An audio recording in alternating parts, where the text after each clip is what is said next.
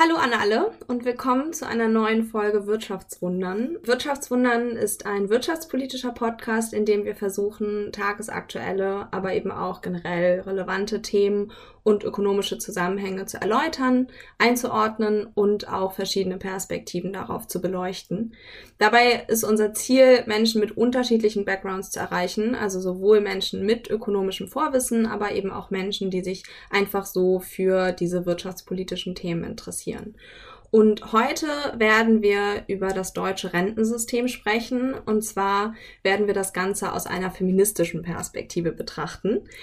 Und ähm, wir haben auch eine besondere Folge heute, und zwar aus zwei Gründen. Der erste Grund ist, dass ich erstmal ein neues Teammitglied begrüßen darf. ähm, am besten stellt sich Milan kurz selbst vor. Hallo an alle, ich bin Milan und ich schicke euch gerade liebe Grüße aus Dublin, da wohne ich gerade. Und ich habe genauso wie Caro in Lüneburg studiert, und zwar Volkswirtschaftslehre und Umweltwissenschaften und Philosophie auch noch im Nebenfach. Und in meinem Studium habe ich mich hauptsächlich mit pluraler Ökonomik beschäftigt und vor allem mit allen Dingen, die irgendwie mit Methode zu tun haben, aber auch mit philosophischen Grundlagen von dieser Sache, die wir irgendwie Wirtschaft nennen.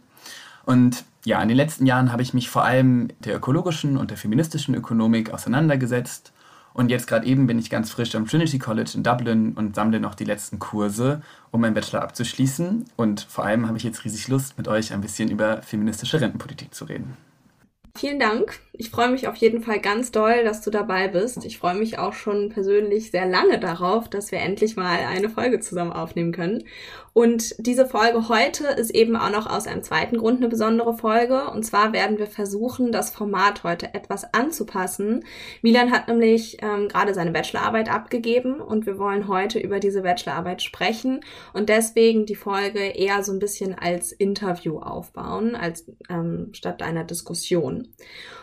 Und bevor ich Milan gleich zu seiner Bachelorarbeit ausfrage, möchte ich einmal ganz kurz eine Einleitung in das Thema geben, also Rentenpolitik und Rentensystem ähm, aus einer feministischen Perspektive. Und zwar ist es in Deutschland ja so, dass Männer im Durchschnitt über 50 Prozent mehr Rente als Frauen beziehen. Und die Frage, warum das so ist, lässt sich eben nur mit einem Blick in die deutsche Sozialpolitik beantworten. Ähm, die Rentenunterschiede lassen sich sich im Grunde auf zwei Ungleichheiten auf dem Arbeitsmarkt und generell in der Arbeitswelt auch zurückführen. Der erste Grund ähm, oder diese erste Ungleichheit liegt eben auf dem bezahlten Arbeitsmarkt, also auf dem Frauen eben weniger Gehalt erhalten und auch weniger Arbeitszeit leisten. Zunächst einmal liegt natürlich eine ungleich verteilte Rente zwischen Männern und Frauen dann eben schon an dieser ungleichen Partizipation in der Erwerbsarbeit und an einem ungleich verteilten Einkommen. Der zweite Bereich ist die unbezahlte Arbeit, ähm, also die sogenannte Sorgearbeit. Und diese macht ja die bezahlte Arbeit überhaupt erst möglich. Und auch diese Arbeit ist ungleich verteilt, aber eben andersrum. Also Frauen leisten hier mehr Sorgearbeit als Männer. Ähm, kurz zur Information, wir werden jetzt in diesem Podcast den Begriff Sorgearbeit nutzen. Viele sagen aber beispielsweise auch Care-Arbeit oder andere Begriffe. Ähm, wir versuchen hier einfach mit einem Begriff konsequent zu bleiben. Genau. Und letztendlich sind diese beiden Bereiche, die ich jetzt vorgestellt habe, also der bezahlte Arbeitsmarkt und die unbezahlte Arbeit, natürlich miteinander verbunden. Das zeigt sich ähm, zum Beispiel auch in heterosexuellen Familienhaushalten mit Kindern, in denen sich eben die Frage stellt, wer sich eigentlich um die Kümmer Kinder kümmert, wer die Lohnarbeit leistet und ähm, genau diese Fragen ähm, sind eben automatisch mit diesen beiden Bereichen verbunden. Und genau damit hat sich Milan eben auch in seiner Bachelorarbeit beschäftigt, also mit Haushalten, mit heterosexuellen Familienhaushalten, in denen jeweils ein Mann und eine Frau sich die sowohl bezahlte Lohnarbeit als auch dann die unbezahlte Sorgearbeit teilen. Und der Titel der Bachelorarbeit lautet The Gender Division of Labor in the Household, an empirical investigation of women's unpaid care work as an input to men's pension production. Das ist quasi der Titel. Und bevor wir jetzt tiefer in die Bachelorarbeit einsteigen, ähm, wollen wir einmal kurz über das deutsche Rentensystem generell sprechen.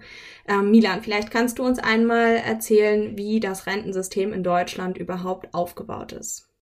Ja, sehr gerne. Ich glaube, zuallererst war das eine relativ lange Recherche und es hat sich am Anfang auch ein wenig trocken angefühlt, aber ich kann euch äh, sicher, ihr könnt sicher sein, dass wenn ihr da durchsteht, dass das Ganze auch dann Sinn ergibt und interessant wird. Zuallererst ist es zurzeit so, dass unser deutsches Rentensystem auf drei Säulen aufgebaut ist seit 2002. Und die drei Säulen sind die betriebliche Säule, die private Säule und die staatliche Säule. Das sind also alles drei sozusagen ja, Quellen, aus denen Rente ausgezahlt wird. Hauptsächlich ist es so in allen drei Säulen, aber vor allem in der staatlichen Säule, die wir uns mal hauptsächlich angucken, dass Einzahlungen während der Erwerbsarbeit bestimmen, wie viel Rente man denn dann, wenn man sich dann den Ruhestand verdient hat, wirklich ausgezahlt wird. Das Ganze wird dann als äquivalenzbasiert bezeichnet. Das bedeutet eben, die Rente ist davon bestimmt, wie lange du gearbeitet hast. Also hast du in deinem Leben fünf Jahre insgesamt gearbeitet oder 50 und wie hoch dein Gehalt in den jeweiligen Jahren war. Das sind also alles Faktoren, die hauptsächlich deine Lohnarbeit betreffen. Die Auszahlung erhält man grob gesprochen ab 67, wenn man nach 1964 geboren ist. Für alle Menschen, die älter sind und noch keine Rente erhalten, wird die Altersgrenze gerade nach und nach angehoben. Es gibt auch verschiedene Arten der Rente, also zum Beispiel eine Erwerbsminderungsrente, wenn man wegen eines Unfalls nicht arbeiten kann. Aber meistens, wenn normalerweise von einer Rente gesprochen wird, ist die Rente wegen Alters gemeint. Also wenn bis zum Renteneintrittsalter die Person arbeitsfähig war und höchstwahrscheinlich auch gearbeitet hat. Es ist dann eben so aufgebaut, dass die Höhe deines Einkommens und die Jahre, die du gearbeitet hast, sogenannte Rentenpunkte ergeben. Ein Rentenpunkt von 1 entspricht dem im Westdeutschland weiten Durchschnitt. Diese Punkte werden bei Renteneintritt dann multipliziert, ähm, und zwar mit dem Rentenwert, und der wird normalerweise im Sommer politisch gesetzt. Aktuell beträgt der Rentenwert 36,2 Euro in Westdeutschland. Dazu lässt sich aber sagen, dass in den letzten Jahren dieser Rentenwert nie runtergesetzt wurde. Aus anderen Gründen, wie zum Beispiel eben auch steigenden Lebenshaltungskosten, ist es immer so, dass der Rentenwert hochgesetzt wird oder gleich bleibt. Und es ist eigentlich eine Sache der politischen Diskussion, wie viel. Ähm, wenn wir jetzt zum Beispiel ein Beispiel nehmen und sagen, okay, wenn du also ein durchschnittliches Gehalt hattest, sagen wir für Westdeutschland, und 45 Jahre gearbeitet hast, dann hast du einmal 45 Rentenpunkte und das mal 36,2 Euro ergibt dann 1620 Euro und 90 Cent monatliche Rente. Dazu gibt es natürlich noch gewisse andere Politiken, die sich zum Beispiel mit Kindererziehungszeit vor allem auseinandersetzen. Es ist nämlich so, wenn ein Kind großgezogen wurde, dann bekommt die erziehende Person insgesamt drei Rentenpunkte für drei Jahre, also für die ersten drei Jahre des Kindes. Wenn es nicht weiter angegeben wird, wer dieses Kind eigentlich hauptsächlich großgezogen und gepflegt hat, dann erhält, die, erhält diese Kindererziehungszeit die Mutter. Und es ist aber auch unklar, ob diese Rentenpunkte zwischen den Eltern eigentlich geteilt werden könnten. Dazu ist es zum Schluss noch wichtig zu sagen, dass dein Geld, das du einzahlst, nicht einfach irgendwie aufbewahrt wird und du dann die Rente ausgezahlt bekommst, sondern es ist ein sogenannter intergenerationeller Vertrag. Das bedeutet, wenn ich jetzt arbeite und Rente einzahle, dann finanziere ich die Rente von jetzigen RentnerInnen in dem Vertrauen darin und auch in dem Versprechen in dieses Rentensystem, ähm, dass wenn ich da mal Rentner bin, ich von anderen Leuten, die in das System einzahle, meine Rente finanziert bekomme. Ja, super. Vielen, vielen Dank erstmal für diese Einführung. Das ist natürlich jetzt eine relativ umfassende Einleitung in das Rentensystem, aber ich glaube, das ist ganz wichtig, um jetzt auch ähm, darauf aufbauend besser zu verstehen, was Milan in seiner Bachelorarbeit gemacht hat und womit er sich beschäftigt hat. Genau, bevor wir damit weitermachen, würde ich dich ganz gerne noch eine andere Sache dazu fragen. Und zwar gibt es ja auch einige kritische Stimmen, die ähm, das deutsche Rentensystem als Auslaufmodell bezeichnen. Vielleicht kannst du uns einmal kurz erklären, woran das überhaupt liegt. Ja, also was hauptsächlich politisch diskutiert wird, ist natürlich der demografische Wandel und die daraus stehende Finanzierungslücke. Also ich habe ja vorhin davon gesprochen, es gibt diesen intergenerationellen ähm, Vertrag, dass wenn ich jetzt Rente einzahle, dann bekommen RentnerInnen sozusagen Rente von meinen Einzahlungen und wenn ich dann Rentner bin, dann ähm, zahlen andere Leute ein. Nun gut, wenn unsere Gesellschaft immer älter wird, das heißt wir haben mehr alte Menschen und weniger junge Menschen, dann gibt es da irgendwie eine Lücke. Und die wird gerade sehr heiß diskutiert.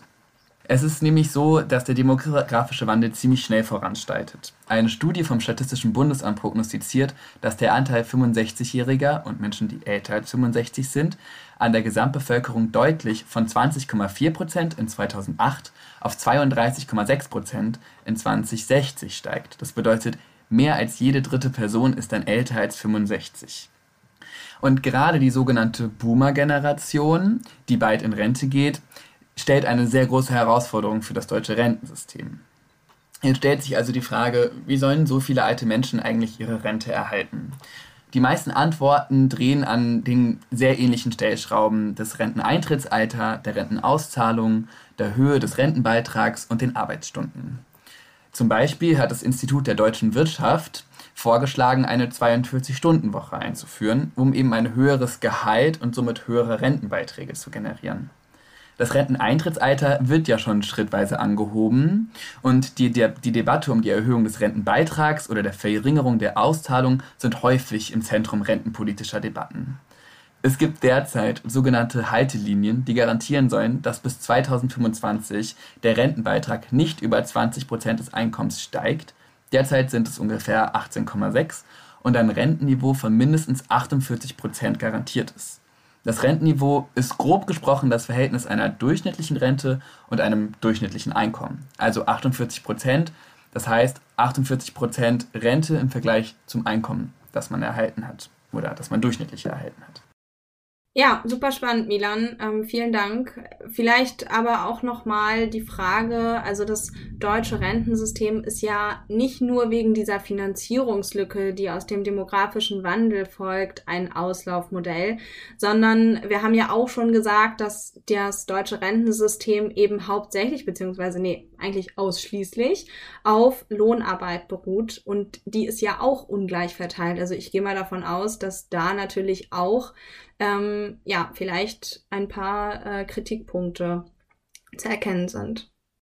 Ja, also du hast vollkommen recht. Das deutsche Rentensystem basiert auf Lohnarbeit und das äquivalizbasiert. Es ist nicht das einzige Land auf der Welt und in Europa, das das so macht, aber es gibt auch Länder, die das auf jeden Fall anders machen. Und was leider in eigentlich allen Ländern so ist, ist es eben so, dass sowohl auf dem Arbeitsmarkt als auch im Haushalt es genderspezifische Ungleichheiten gibt. Caro hat das ja vorhin schon kurz angesprochen. Es ist einfach generell so, dass Frauen niedrig, niedrigeres Gehalt erhalten, dass Frauen in niedrigeren Positionen sind und sie auch einfach weniger am Arbeitsmarkt partizipieren. Und das ist aber auch generell so, dass die Frau mehr Sorgearbeit leistet, mehr unbezahlte Sorgearbeit im Haushalt. Es gibt natürlich auch, so wie für alles, ähm, einen gewissen Indikator, der irgendwie versucht, die Ungleichheiten einzufangen ähm, vor allem jetzt in Sachen Rente. Und wenn man sich jetzt die Rente anguckt, ist das der sogenannte Gender Pension Gap, der in Deutschland, aber auch in vielen anderen Ländern gemessen wird. Der Gender Pension Gap beschreibt die Unterschiede individuell bezogener Rente zwischen Männern und Frauen. 2019 betrug dieser Gap 55% in Westdeutschland. Jetzt gibt es noch zwei andere Indikatoren, zwei andere Gaps, die damit relativ eng zusammenhängen. Der Gender Pay Gap und der Gender Care Gap. Nun gut, was ist der Gender Care Gap? Der Gender Care Gap beschreibt den Unterschied in unbezahlter Sorgearbeit zwischen Männern und Frauen und er lag 2013 im Durchschnitt bei 52,4 Prozent. Wobei der Gender Care Gap für direkte Care-Arbeit, also Arbeit, die direkt mit und an anderen ausgeübt wird, bei 108,3 Prozent liegt. Das ist vor allem Arbeit mit Kindern zusammen, wenn man Kinder großzieht und hat seine Spitze im Alter von 34, ein Alter, in dem eben viele Familien junge Kinder haben. Und der Gender Pay Gap ist der zweite Indikator. Die Rente hängt in Deutschland halt hauptsächlich vom Einkommen ab. Und da spielen natürlich auch Unterschiede im Einkommen zwischen Männern und Frauen eine große Rolle. Es gibt relativ große Diskussionen um den Gender Pay Gap. Was für uns wichtig zu wissen ist, ist, dass Frauen in Westdeutschland 2021 19% weniger Gehalt pro Stunde erhalten haben als Männer. Das hat etwas mit direkten Lohnunterschieden für denselben Beruf zu tun, aber eben auch mit den Berufen, die Männer und Frauen ausüben und deren Positionen in deren jeweiligen Bereich. Zuletzt dürfen wir nicht vergessen, es gibt auch relativ große Unterschiede zwischen Ost- und Westdeutschland in all diesen Indikatoren. Prinzipiell kann man sagen, dass in Ostdeutschland es weniger Ungleichheit zwischen Männern und Frauen gibt, aber gerade die Rente und auch der Lohn niedriger ist als in Westdeutschland. Ich glaube, wir müssen einmal einen Punkt ein bisschen klarer stellen, weil wir jetzt die ganze Zeit immer wieder wiederholt gesagt haben, dass Frauen generell weniger am Arbeitsmarkt partizipieren, dass sie weniger Geld verdienen, also weniger Einkommen haben, dass sie mehr Sorgearbeit leisten. Ähm, genau, und vielleicht müssten wir einmal kurz erklären, woran das eigentlich liegt. Also Milan, warum ist das eigentlich so? Ja, also warum das so ist, das hat natürlich sehr, sehr viel, viele verschiedene Gründe und wahrscheinlich könnte man eine ganze Bibliothek damit füllen und 200 Jahre darüber diskutieren. Aber ich glaube, ein großer Grund dafür sind soziale Gendernormen. Wir alle kennen das auch aus dem Alltag. Üblicherweise wird ein Mensch binär als männlich oder als weiblich identifiziert und es wird ein gewisses Verhalten und eine gewisse Attitüde von Männern und Frauen erwartet obwohl es mittlerweile in der Mitte der Gesellschaft angekommen ist, dass Gender, also das soziale Geschlecht, wie man sich in der Gesellschaft identifiziert, ein Konstrukt ist und es keinen Grund gibt, nur zwei Kategorien Männer und Frauen zu haben und damit eine gewisse Aufgabenverteilung zu verbinden. Und trotzdem, wenn wir rausschauen, sehen wir es überall in den Werbungen und in den Filmen, dass es gewisse Erwartungen gibt. Die Frau mit dem Kinderwagen, der Mann am Arbeiten. Diese Ideen sind immer noch vorwärts. Es gibt natürlich auch AkademikerInnen, die sich mit den Dingen auseinandergesetzt haben, zum Beispiel historisch. Da hat sich vor allem herausgestellt, dass ökonomische Theorien aus einer eigentlich nur männlichen Perspektive geschrieben wurde. Also sowohl Ricardo als auch Smith als auch Marx, du kannst die alle nennen, wie du willst, die haben aus einer männlichen Perspektive geschrieben und sind vor allem auch einfach Männer. Und da ist es in allen Theorien einfach so, dass Sorgearbeit seither abgewertet wurde und als nicht produktiv verstanden wurde und daher auch nicht Teil einer ökonomischen Analyse war. Und zudem wurde diese Sorgearbeit, die abgewertet wurde, auch als weiblich konnotiert. Und natürlich wird dazu auch noch ersichtlich, dass tatsächlich auch unser Wirtschaftssystem auf dieser Verteilung aufbaut und entsprechend gestaltet ist diese Abwertung spiegelt sich eben auch in der Bezahlung von zum Beispiel Pflegeberufen wider, die durch ihre pflegende Tätigkeit weiblich konnotiert ist und eben auch hauptsächlich von Frauen ausgeübt wird und ein niedriger Lohn das Ganze bedeutet. Es gibt aber noch ganz viele andere Erklärungsansätze, warum gewisse Berufe, die von Männern oder Frauen dominiert werden, besser oder schlechter bezahlt werden. Die Ignoranz gegenüber unbezahlter Sorgearbeit und der Perspektive von Frauen hat sich gerade seit den 1960er Jahren in der VWL verändert und diese Aspekte wurden mit in die ökonomischen Analysen aufgenommen, wenn auch nicht genügend umfassend für einige Feministinnen. In den sogenannten Gender Economics oder davor New Home Economics werden sozialwissenschaftliche Experimente durchgeführt, die generell zeigen, dass Frauen sehr viel sensibler als Männer auf Gendernormen reagieren und durch ihr Verhalten ökonomisch benachteiligt sind. Diese Benachteiligung findet sich eben auch in der Rente, also im Gender Pension Gap wieder. Zum einen gibt es diese strukturelle Komponente, die historisch aufgezeigt wurde. Zum anderen gibt es aber eben auch diese soziale Komponente, die in den Experimenten gezeigt wurde. Und zu guter Letzt muss man dazu sagen, die Rente ist eben auch ein besonders interessantes Thema, weil man sich dadurch gut anschauen kann, wie sich die Ungleichheiten zwischen Männern und Frauen über eine Lebensbiografie hinweg entwickelt haben. Und man dadurch zum Beispiel sich anschauen kann, welche Rolle spielt Familie, welche Rolle spielen Kinder, welche Rolle spielt Bildung. Also das ist natürlich ein super interessantes Thema und wir könnten wahrscheinlich einen eigenen Podcast über die Ungleichheiten zwischen Männern und Frauen aufnehmen.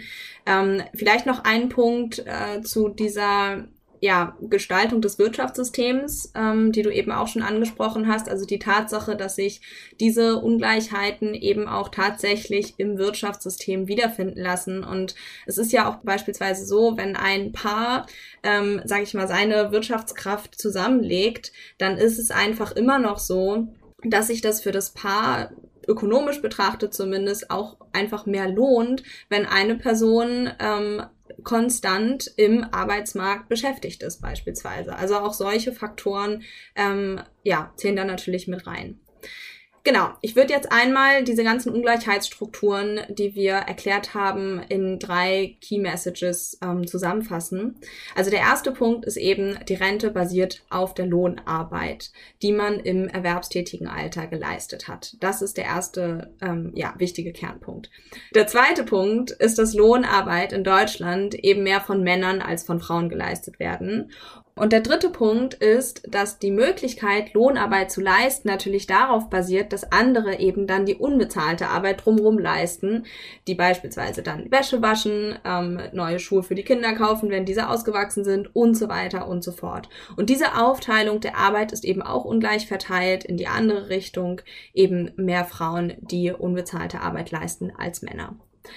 Das Ganze in Zahlen gepackt. Ähm, ich wiederhole jetzt nochmal zwei Zahlen, die Milan auch eben genannt hat. Ähm, nochmal zur Einordnung. Wir haben also den Pension Gap, den Gender Pension Gap, der 2019 bei 55 Prozent in Westdeutschland lag. Und dieser ist am Ende eigentlich ein Vielfaches des Gender Pay Gaps, der ja bei 19 Prozent liegt. 19 Prozent, das sind jetzt die Zahlen von 2021 in Westdeutschland. Wie groß natürlich dieser Multiplikator der Einkommensungleichheit letztendlich ist, können wir nicht genau sagen, weil da natürlich noch andere Faktoren für verantwortlich sind. Aber ähm, ja, diese Grundlage auf dem Arbeitseinkommen, das ist auf jeden Fall ähm, Teil unserer Kernmessage. Und an dieser Stelle könnte man ja eigentlich meinen, dass die Menschen, die sich das Rentensystem in Deutschland ausgedacht haben, nicht berücksichtigt haben, dass Menschen anscheinend Kinder bekommen und Aufgaben entsprechend aufteilen müssen, obwohl das Rentensystem natürlich auf diesem sogenannten Generationenvertrag basiert. Aber so ist es ja nicht. Also was macht das deutsche Rentensystem gerade, um diese Probleme aufzulösen? Oder gibt es vielleicht auch andere Policies, die es vielleicht sogar verschärfen, Milan? Ja, auch da haben wir wieder wahrscheinlich eine ganze Bibliothek voll mit komparativer Wohlfahrtsstaatsforschung, um das Ganze irgendwie einzuordnen. Aber die gängigste Klassifikation läuft immer noch äh, nach Esping Andersen, ein schwedischer Akademiker. Und diese Klassifikation nach Esping Andersen besagt, dass der deutsche Wohlfahrtsstaat der Prototyp ist für einen christlich-konservativen Wohlfahrtsstaat, vor allem im europäischen Vergleich. Was bedeutet das ungefähr? Die Familie hat einen sehr großen Wert, ähm, aber Familie ist eben auch privat zu halten. Das bedeutet, man verlässt sich in diesen Wohlfahrtsstaaten drauf, dass man eine funktionierende Familie hat und dass Familien Kinder haben, aber es wird auch nicht wirklich viel ja, reingefuscht, wie die Familie funktionieren soll. Gut, dazu in diesem Prototyp gibt es jetzt trotzdem ein paar Politiken, die sich mit Familie auseinandersetzen und die teilweise eben auch trotzdem in das sogenannte private Familienleben eingreifen. Zuerst einmal gibt es die Elternzeit, die ist auch gekoppelt an die Kindererziehungszeit von der Rente, über die ich vorhin gesprochen habe. Und zwar ist es so, dass wenn ein Kind auf die Welt gekommen ist, die Eltern drei Jahre lang nicht arbeiten müssen und vor Entlassung geschützt sind. Sie dürfen aber auch nicht mehr als 30 Stunden die Woche arbeiten. Die Zeit kann nach gewissen Regelungen aufgeteilt werden und es gibt auch gewisse Formate wie Elterngeld Plus, die befürworten, dass beide Teile sich Elternzeit nehmen. Aber das würde jetzt, glaube ich, die ganze Diskussion ein wenig sprengen. Passend dazu gibt es auch das Elterngeld für die ersten drei Jahre und das liegt zwischen 300 und 1800 Euro, hängt aber immer eigentlich mit dem Einkommen des jeweiligen Elternteils zusammen. Dazu gibt es eben noch andere wohlfahrtsstaatliche Maßnahmen. Ich habe erstmal jetzt nur ein paar Beispiele rund um das Thema Ehe mitgebracht. Das ist nicht alles, aber ich glaube, es gibt einen ganz guten Einblick. Zuallererst gibt es das sogenannte Ehegattensplitting, von dem ihr vielleicht auch schon mal gehört habt. Das wird eigentlich auch immer wieder diskutiert. Und zwar ist es so, dass man beim Ehegattensplitting zwischen zwei Dingen trennen muss, und zwar einmal der Besteuerung und dem Zusammenlegen des Einkommens eines Ehepaares. Und zwar kann man zum einen sagen, Ehepaare können, wenn sie dann verheiratet sind, ihr Einkommen zusammenlegen und sozusagen in Steuerberechnungen und generell ökonomisch für den Staat als eine Person angesehen werden. Das heißt natürlich, wenn eine Person geprüft wird, ob sie bedürftig ist oder nicht für zum Beispiel Wohngeld, dann wird sich das Durchschnittsgehalt des Paares angeschaut. Normalerweise ist es so, dass der Ehemann ein höheres Gehalt hat als die Ehefrau, was häufig dazu führt, dass die Frau über eine Grenze gehievt wird, obwohl sie eigentlich individuell drunter liegt und der Mann drunter gehievt wird. Ebenso können Ehepaare aber auch entscheiden, ihre Steuerklasse zu wechseln. Normalerweise haben beide einfach die Steuerklasse 4, aber sie können das wechseln zu Steuerklasse 3 und 5. Das mag jetzt alles ein bisschen technisch klingen, ist aber eigentlich ziemlich wichtig. Es ist nämlich so, dass die Person in der Steuerklasse 5 einen höheren Steuersatz bekommt als die Person in Steuerklasse 3. Das heißt, die Person mit dem niedrigeren Gehalt, meistens eben die Ehefrau, wird in die Steuerklasse 5 gesetzt, sodass vom niedrigeren Einkommen höhere Steuern verlangt werden und vom höheren Gehalt weniger Steuern. Insgesamt zahlt der Haushalt so eben weniger Steuern. Das bindet sich auch ganz gut an das an, was Caro vorhin gesagt hat. Ökonomisch gibt es einfach gewisse Vorteile, wenn man die Arbeit so teilt, dass der Mann Lohn arbeitet und die Frau zu Hause bleibt. Und das wird eben durch sowas befeuert. Wenn es so ist, dass die Frau ein niedrigeres Gehalt hat und wenn es aber die Möglichkeit gibt, diese Steuerklassen zu verschieben, dann wird es eben dadurch auch weiter befürwortet, dass die Frau nicht zum Beispiel einen Karriereversuch startet wenn man jetzt die Steuerklassen so versetzt und wenn die Frau auch wirklich niedriger, niedrigeres Gehalt hat, bedeutet das häufig, dass das versteuerte Einkommen der Frau so niedrig ist, dass es sich häufig nicht lohnt zu arbeiten oder sie fast unter die sogenannte 450-Euro-Grenze fällt, unter der man eigentlich auch nicht mehr versteuert wird. Das ist eben noch ein weiterer Faktor, warum Frauen nicht oder nur sehr eingeschränkt am Arbeitsmarkt teilnehmen. Und dazu kann man noch sagen, dass Menschen, die nicht steuerpflichtig arbeiten, also gar keine Lohnarbeit verrichten oder ein monatliches Gehalt unter 450 Euro haben, bei ihrem verheirateten EhepartnerInnen, äh, wenn die Person versteuerbares Gehalt verdient, mitversichert werden kann. Ebenso müssen diese Menschen keine Rentenbeiträge zahlen, können es aber, wenn sie wollen. Das bedeutet also, mit dieser Zusammenlegung des Einkommens, mit der Möglichkeit der Steuerklasse, kommt so ein ganzer Rattenschwanz an Dingen hinten dran, der häufig dazu führt, dass Frauen nicht Lohnarbeiten oder nicht steuerpflichtig Lohnarbeiten und dementsprechend eben auch keine Rentenbeiträge zahlen. Dazu als Gegenstück gibt es die Möglichkeit des Rentensplittings. Das funktioniert so, dass wenn die erste Person in Rente geht, natürlich wenn sie in einer Ehe sind, dann kann das Paar beantragen, dass alle Rentenpunkte der beiden Ehepaare, die im ganzen Leben gesammelt wurden, zusammengelegt werden und gleich geteilt werden. Das Problem ist aber, dass das eigentlich kaum beansprucht wird, obwohl es die Politik schon seit einigen Jahren gibt. Wir sehen also auch ein relativ traditionelles Muster durch die Politiken durch und vor allem, wie die Politiken auch angenommen werden von den Leuten. Ja, ich finde, das sind echt wahnsinnig gute Beispiele, um mal zu zeigen, wie eigentlich das Wirtschaftssystem und dann eben aber auch jetzt dieser konkrete Teil, also das Rentensystem, ähm, eigentlich aufgebaut ist und designt ist, in dem eben doch ja, die Interessen von bestimmten Personen mehr unterstützt werden als andere. Also das ist kein neutrales Konstrukt, was quasi jeden Menschen auf die gleiche Art und Weise ähm, ja, unterstützt, sondern da gibt es eben doch schon klare Unterschiede. Ähm, und ich finde es super wichtig, dass ja, wir das mal hier zusammengefasst haben. Jetzt ist es ja aber auch so, dass es ein paar neue Politiken gibt, die eingeführt werden sollen. Gehen die denn ähm, ja auch in diese Richtung, also in diese Richtung des christlich-konservativen Wohlfahrtsstaates, für den ja, wie gesagt, Deutschland ein Prototyp abbildet? Wie siehst du das, es Milan? Ist nicht klar zu sagen. Ähm, wie das eigentlich auch häufig in der Forschung gezeigt wird, ist die deutsche Sozialpolitik häufig widersprüchlich und ja, wie man zum Beispiel bei dem Ehegattensplitting sieht, aber eben auch bei den Steuerklassen gibt es irgendwie alle Möglichkeiten und es gibt keine klare Richtung.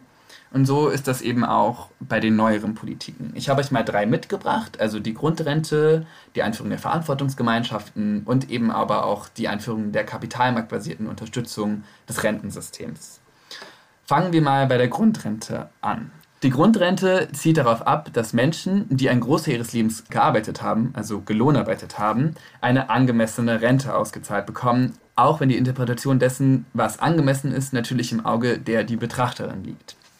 Konkret bedeutet das, dass Menschen, die mindestens 33 Jahre gearbeitet und Rentenpunkte im Schnitt zwischen 0,3 und 0,8 Punkten gesammelt haben, also unterdurchschnittlich unter 1, zusätzlich Rente erhalten.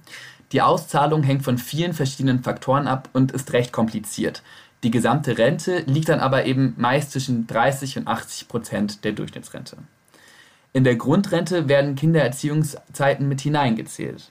Aber, ja, und jetzt kommt das Aber, es wird auf Haushaltsebene die Bedürftigkeit getestet. Das bedeutet, dass viele Frauen, die individuell Grundrente erhielten, durch das Raster fallen oder eben weniger Rente erhalten, weil der Mann mehr Rente erhält und im Schnitt zusammen ein höheres Einkommen haben. Auch sind 33 Jahre ganz schön lang und die Faktoren, die wir schon vorhin beschrieben haben mit dem Arbeitsmarkt und der Beteiligung und den Kindern, führen eben häufig auch dazu, dass viele Mütter vor allem erst gar nicht diese 33 Jahre erfüllen. Trotzdem muss dazu gesagt werden, dass ungefähr 70 Prozent der Grundrente von Frauen bezogen wird.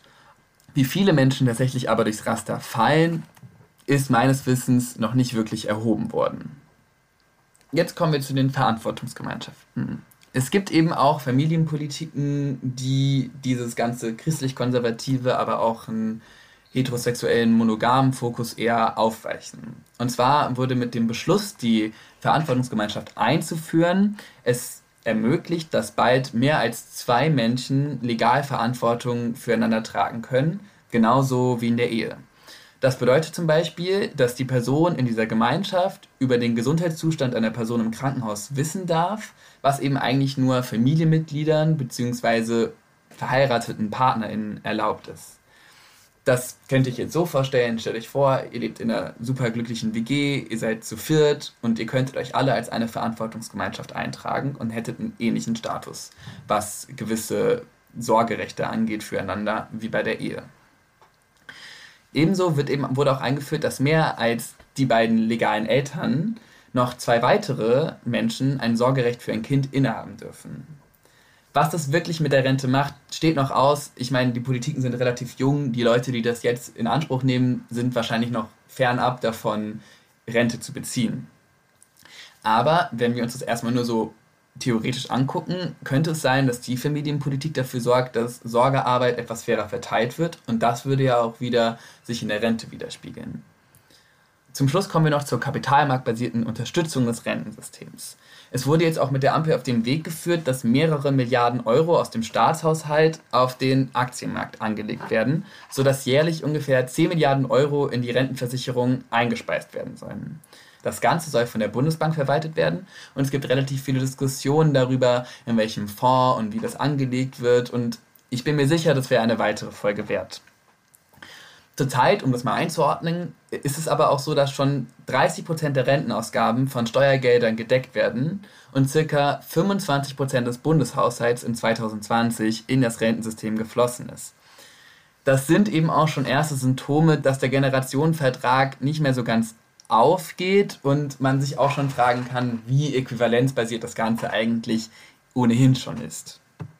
Wir haben uns bis jetzt ja nur mit der staatlichen Säule beschäftigt, ähm, aber seit 2002 basiert unser Rentensystem eben auf drei Säulen. Und es ist, glaube ich, sich auch wichtig anzuschauen, wie die Ungleichheiten innerhalb der verschiedenen Säulen sind. Laut dem Bundesministerium für Finanzen und Angaben des Deutschen Bundestags haben in 2018 mehr Frauen als Männer Rente von der privaten Säule bezogen, also in dem Falle der Riester-Rente, die auch staatlich unterstützt wird. Das lässt sich dadurch erklären, dass ungefähr 52,8 Prozent der Frauen Kindererziehungszeit bezogen haben und eben in dieser privaten Säule sind.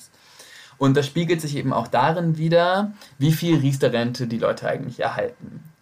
Ungefähr 45 Prozent der Frauen verglichen zu 13 Prozent der Männer sind in den zwei niedrigsten Einkommensklassen und erhalten dementsprechend niedrigere Rente von der privaten Säule. Im Vergleich dazu 9 Prozent der Frauen und 36 Prozent der Männer sind in den drei höchsten Einkommensklassen. Gucken wir uns die betriebliche Säule an, sehen wir etwas ganz Ähnliches.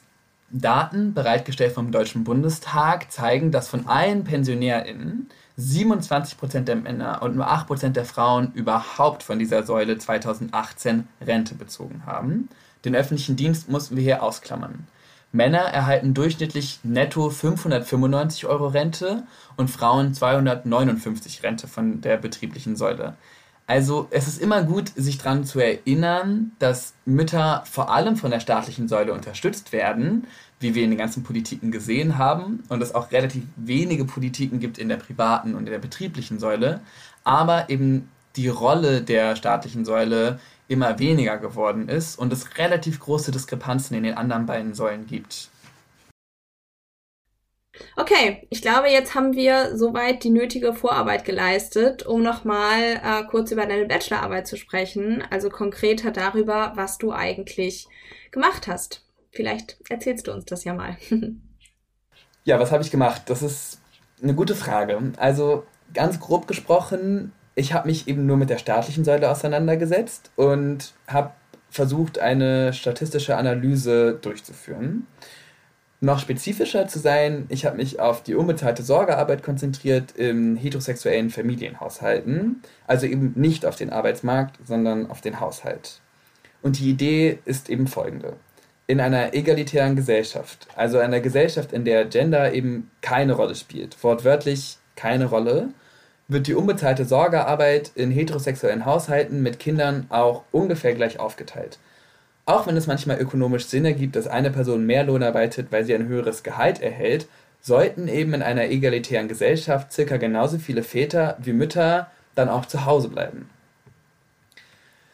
Also bin ich erstmal in die Literatur und in die Daten reingesprungen und habe mir das irgendwie angeguckt. Es lässt sich jetzt eine sogenannte Substitution finden. Wenn Kinder in die Familie kommen, dann ist es so, dass sowohl mehr Lohnarbeit als auch Sorgearbeit geleistet werden muss, wegen der steigenden Kosten der Kinder und der Sorgearbeit, die wegen der Kinder anfällt.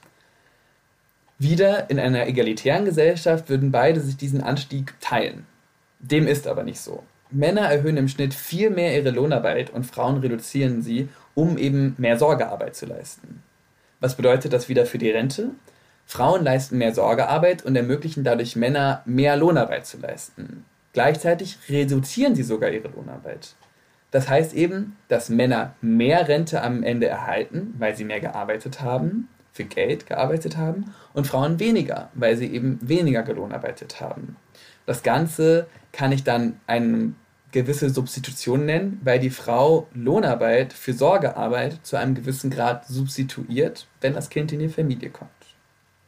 Dabei sollte es natürlich nicht bleiben. Ich wollte das Ganze noch mit den Zahlen untermauern. Deswegen habe ich mir die Daten der deutschen Zeitverwendungserhebung angeschaut von 1991, 2001 und 2012. Auf die Daten kann jede Person online kostenlos zugreifen und es gibt die aber auch in ganz vielen verschiedenen anderen Ländern vor allem in Europa. Ich habe mir dann also angeguckt, wie viel Zeit für die jeweiligen unbezahlten Sorgeaufgaben, also von Kochen zu Hausaufgaben machen mit dem Kind bis zur Gartenpflege, alles, was irgendwie mit dem Wohlergehen des Kindes zu tun haben könnte, anfällt. Die Zeit habe ich dann durch zwei geteilt und angenommen, dass Mütter und Väter eben genau die Hälfte übernehmen, wenn wir in einer egalitären Gesellschaft leben würden. Wenn Mütter mehr Sorgearbeit geleistet haben, dann kann das also als Input zum Vater verstanden werden.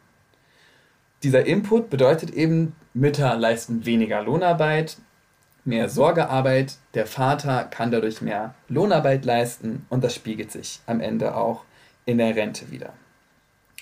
Das Ganze habe ich dann eben hochgerechnet und damit versucht zu bestimmen, wie viel Rente Mütter als Input stellen und wie viel Rente Mütter wegen der ungleichen Verteilung von unbezahlter Sorgearbeit eigentlich insgesamt verlieren.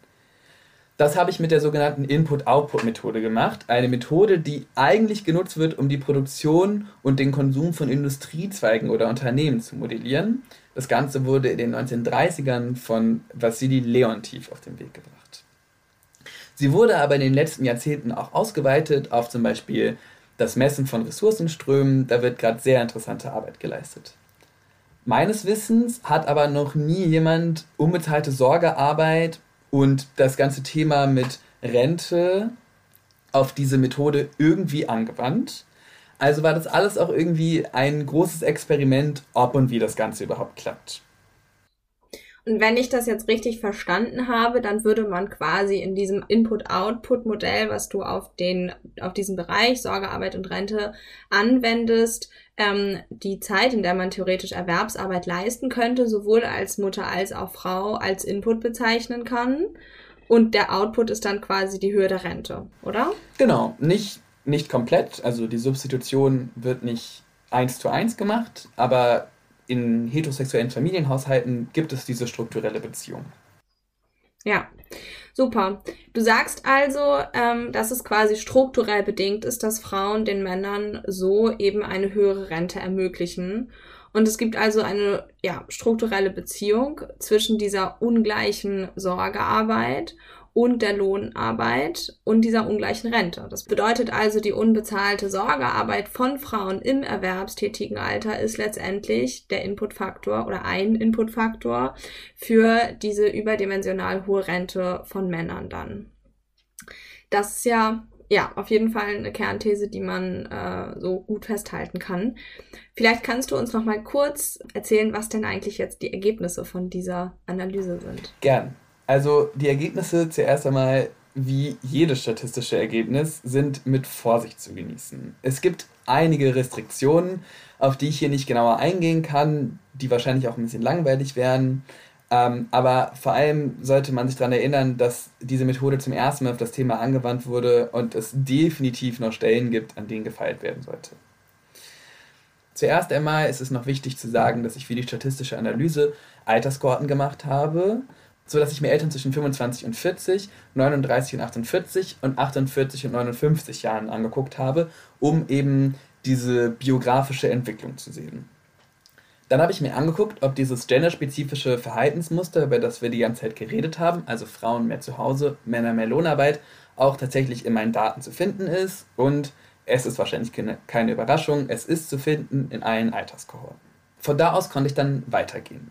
Meine Resultate zeigen, dass Mütter über ihr Leben hinweg ungefähr 90 Euro Input-Rente zum Mann stellen, also ein Gap von 180 Euro entsteht, weil diesen Input ja nicht nur der Vater erhält, sondern diese Rente der Mutter ja auch entgeht. Dann ist es dazu aber auch noch so, dass Frauen Aufgaben übernehmen, die zeitintensiver sind, weshalb ihnen nochmal ca. 46 Euro Rente entgeht. Jetzt zu erklären, wie das mit der Zeitintensität funktioniert, wäre wahrscheinlich ein wenig zu sehr im Detail, aber wir müssen jetzt damit erstmal arbeiten. Das bedeutet also insgesamt, dass wegen der ungleichen Aufteilung unbezahlter Sorgearbeit eine Rentenlücke von ca. 226 Euro in der staatlichen Säule entstanden sind. Der Anteil der verlorenen Rente im Alter zwischen 25 und 40 Jahren liegt bei ca. 43 Prozent dieser Lücke, also besonders in den Jahren, in denen die Kinder sehr jung sind und in denen eben diese Substitution anfängt. Dies lässt sich eben auch mit der sogenannten Rush Hour in the Family Cycle erklären, die kurz gesagt besagt, dass heterosexuelle Haushalte eher traditionellen Familienbildern folgen, wenn Kinder ins Leben kommen oder wenn sie generell im jungen Alter sind. Gut, jetzt natürlich die Frage, 226 Euro, ist das viel, ist das wenig? Erstmal lässt sich ja sagen, 226 Euro mehr oder weniger im Monat ist schon der eine oder andere Einkaufswagen, abhängig davon, was gekauft wird.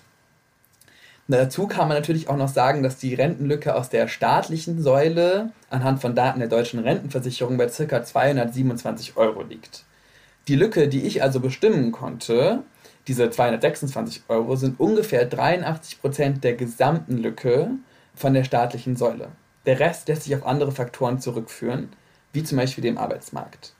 Diese 83% bedeuten also, dass in der staatlichen Säule anscheinend ein sehr, sehr großer Teil der Rentenungleichheiten daher kommt, dass eben Sorgearbeit ungleich aufgeteilt wird. Ja, wahnsinnig spannend. Ich hatte ja auch das große Glück, die Bachelorarbeit ähm, zu lesen und ich fand es da irgendwie schon total interessant, dass du eben genau diese Methode, die du vorhin auch schon vorgestellt hast, also diese Input-Output-Perspektive auf äh, diese ganze Thematik anzuwenden und jetzt eben auch diese konkreten Zahlen dort ähm, ja herauszubekommen und die jetzt hier vorstellen zu können. Also das ähm, ja klingt auf jeden Fall alles sehr sehr sinnvoll. Mm, trotzdem wollen wir natürlich jetzt auch zum Ende unserer Folge noch die Frage beantworten, was denn geändert werden könnte, weil die Ungleichheiten natürlich jetzt sehr deutlich gewesen sind. Und ich glaube aber tatsächlich, dass diese Frage, äh, was geändert werden könnte, auch aufgeteilt werden muss in Dinge, die vielleicht ja relativ sim also relativ simpel und einfach geändert werden können, also auch so ein bisschen kurzfristiger und dann aber auch welche Dinge eben ja, mehr Zeit bedürfen, um sie tatsächlich zu ändern. Und vielleicht können wir da mal verschiedene Ansätze irgendwie aufzeigen, was sich da so ändern lässt. Also genau, lass uns mal mit der mit einer kleineren Reform quasi anfangen. Was was könnte man da ändern oder modifizieren. Ich glaube, was auch viel verlangt wird, sowohl in der akademischen als auch in der politischen Welt, sind eben Änderungen und Abschaffungen von wohlfahrtsstaatlichen Politiken, die sich irgendwie widersprechen. Ich glaube, eine der generellen Forderungen ist immer wieder, das Ehegattensplitting in Deutschland abzuschaffen, weil wir eben gesehen haben, dass die Steuerklassen 3,5 einen relativ krassen Einfluss haben kann, aber auch klar ersichtlich ist, dass diese Policy eine Trennung oder eine Aufteilung zwischen Sorgearbeit und Lohnarbeit im traditionellen Sinne befördert. Und das ist ja letztendlich nur ein Beispiel dafür, wie quasi an so verschiedenen Stellschrauben gedreht werden kann, damit das ähm, ja, Wirtschaftssystem, aber eben in diesem Fall konkreter das Rentensystem, weniger stark diese Ungleichheiten befördert.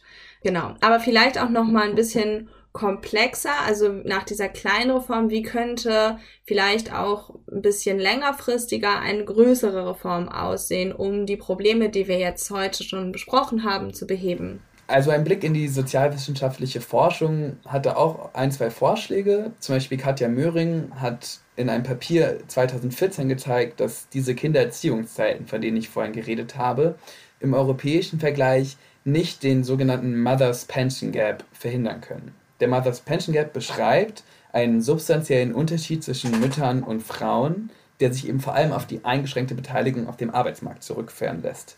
Das bedeutet aber eben auch, dass wenn es kein Mother's Pension Gap gibt, es anscheinend auch keinen Einfluss hat, ob man Mutter ist oder nicht, ob man jetzt mehr oder weniger Rente erhält.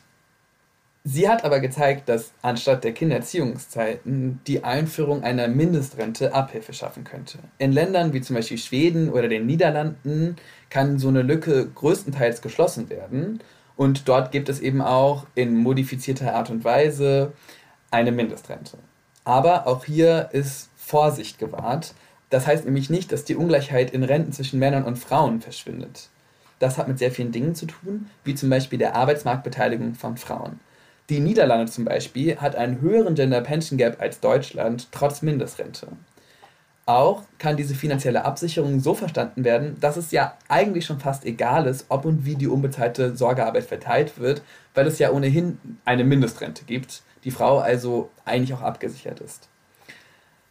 Die Mindestrente ermöglicht aber bei weitem kein Luxusleben und meistens beziehen RentnerInnen eben auch noch aus anderen Säulen, also aus der betrieblichen oder privaten Säule Rente. Und die sind wiederum, vor allem in den Niederlanden zum Beispiel, mit der ungleich verteilten Arbeitsmarktbeteiligung wieder sehr unterschiedlich zwischen Männern und Frauen zum Nachteil der Frauen. Also die Mindestrente kann vielleicht dafür sorgen, dass Frauen nicht komplett in Armut landen, aber sie gleicht eben nicht die Unterschiede auf dem Arbeitsmarkt aus oder der Aufteilung aus der Sorgearbeit und kann sie vielleicht sogar auch noch befördern. Und dazu ist die letzte Frage natürlich auch, wie universell ist die Mindestrente, wer erhält sie und unter welchen Bedingungen? Also die Mindestrente ist anscheinend nicht die Zauberlösung, aber sie ist ja eigentlich auch gar nicht so schlecht und man könnte sich fragen, was braucht es noch dazu, dass es vielleicht irgendwie funktionieren können. Und da ist es eben wichtig, sich auch nochmal die kulturelle Dimension genauer anzuschauen. Wie vorhin schon erwähnt, reagieren Frauen sensibler auf Gendernormen als Männer. Und diese Ungleichheit in der Rente ist eben auch eigentlich nur dadurch möglich, dass Männer so sehr ihre Lohnarbeit erhöhen, wenn Kinder in die Familie kommen. So sehr das eben also auch finanziell Sinn ergeben mag, weil der Mann mehr verdient, und das hängt ja auch wieder viel mit dem Gender Pay Gap zusammen, kann die Lücke eigentlich nur durch mehr unbezahlte Sorgearbeit von Männern, also von Vätern, verändert werden. Warum sehen wir also so wenig Väter mit einem Kinderwagen zu 9-to-5 Arbeitszeiten in Deutschland?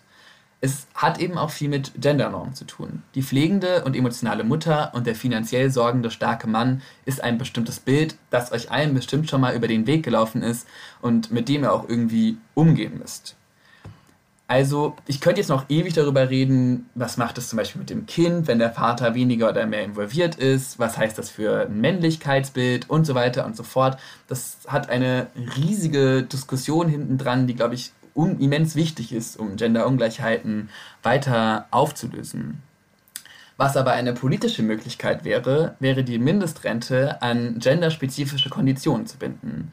Also könnte man sich vorstellen, dass Eltern zum Beispiel mehr Mindestrente erhalten, wenn der Vater eine gewisse Zeit in Sorgearbeit steckt. Da müsste natürlich noch sehr, sehr viel diskutiert werden. Und jetzt ist die Frage eben auch, ist unsere Gesellschaft bereit dafür? Gut, weiß man nicht so genau. Können sich arme Haushalte es eigentlich überhaupt leisten, dass der Mann noch mehr zu Hause bleibt? Oder muss der Mann eigentlich arbeiten, weil es eben sonst einfach nicht genug Geld gibt? Und so weiter und so fort. Aber auch hier, zuletzt, tappen wir hier glücklicherweise nicht im Dunkeln. Es kommen nämlich die Queer Studies uns zur Hilfe. Das Gute an den Queer Studies ist, dass man sich eben angucken kann, was passiert eigentlich, wenn die ganzen Gendernormen in der Interaktion zwischen Männern und Frauen einfach über Bord fallen.